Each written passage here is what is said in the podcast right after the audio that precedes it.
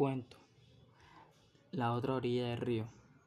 Autora e ilustradora Marta Carrasco.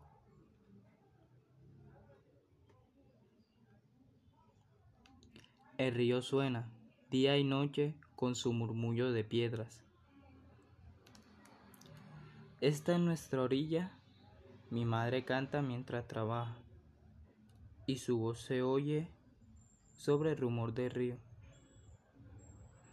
En la otra orilla hay un poblado lejano. Dicen que allí la gente es distinta, que comen comida rara, que nunca se peinan, que son vagos y bochincheros. Está prohibido cruzar el río. No debes ir nunca a la otra orilla, ordena mi padre.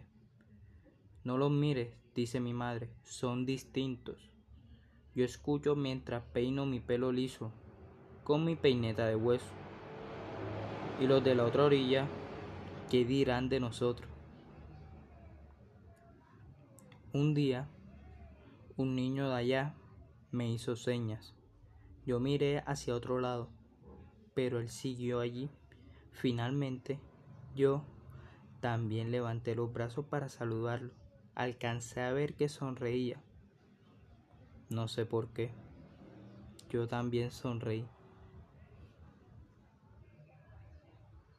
Al día siguiente, muy temprano, fui a la orilla del río y me encontré con una sorpresa.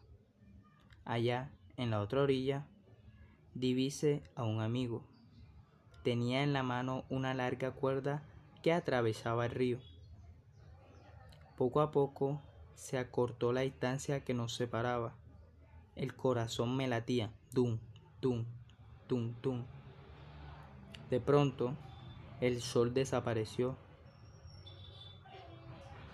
Se encresparon las aguas y un rayo iluminó el cielo.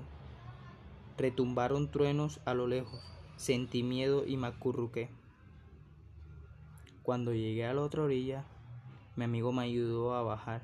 Sus manos estaban muy tibias. Luego me agradeció bajo su pañolón y corrimos bajo la lluvia. Su familia nos esperaba. Eran muy raros, rubios y despeinados, vestidos de muchos colores. Hablaban gritando y todos al mismo tiempo. Quise regresar. Pero en ese momento sentí un olor delicioso, un olor a pan recién sacado del horno. Era el mismo olor de pan de mi casa. La madre nos sirvió leche caliente y se me pasó el frío que traía de afuera. El padre es pescador, como mi papá. La abuela teje chales, como mi abuela. Los chicos juegan con las piedras del río, como mi hermano. Nos hicimos amigos él es Nicolás y yo soy la Gabriela. Somos distintos y también muy parecidos. Es una amistad secreta por ahora. Pero los dos tenemos un sueño. Cuando crezcamos, construiremos un puente sobre el río. Así, los de allá cruzarán a visitarnos, los de acá iremos a verlos millones de veces y sobre el rumor del río se escucharán los saludos y las risas. Fin.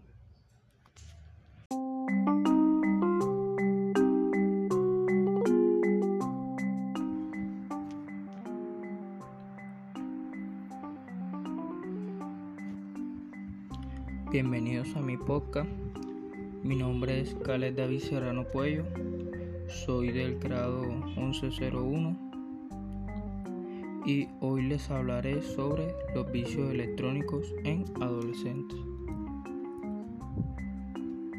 Los vicios electrónicos se ha vuelto un tema de trabajo bastante polémico, llegando al punto de que las personas niegan su uso excesivo, así como niegan otros vicios, llegando a la absoluta dependencia de estos avances tecnológicos, así favorecen a las empresas dueñas de marcas reconocidas, fomentando el consumo de sus productos, ya que estos pueden tener un valor económico muy elevado, haciendo que haya una lucha de vanidad entre los jóvenes, el cual se imputaría de quién tiene el mejor celular y quién tiene el más caro.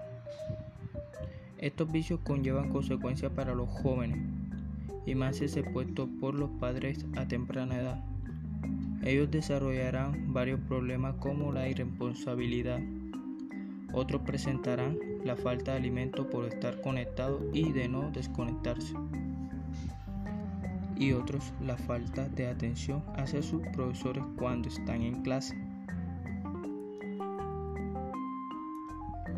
Pero ¿cuál es el género más afectado o que más tiempo le dedica a los teléfonos móviles y a las redes sociales? Un estudio realizado en el 2009 sobre diferencias de género en el uso de teléfono móvil fue que el género más tiempo le dedica a esta práctica son las mujeres globalmente. Dice que envían más mensajes y contestan más llamadas perdidas e incluso por experiencia personal he visto en mi salón de clases cómo variedad de mujeres apenas tienen un tiempo libre de cambio de clases que en ocasiones los profesores demoran en llegar al salón, lo usan para tomarse fotos pero con una obsesión que si lo vemos una vez entenderíamos que es por entretenimiento, pero es muy repetitivo e incluso en clases donde el profesor no se hace respetar lo han hecho. Pudiendo adelantar tareas que tengan pendientes en ese plazo de tiempo.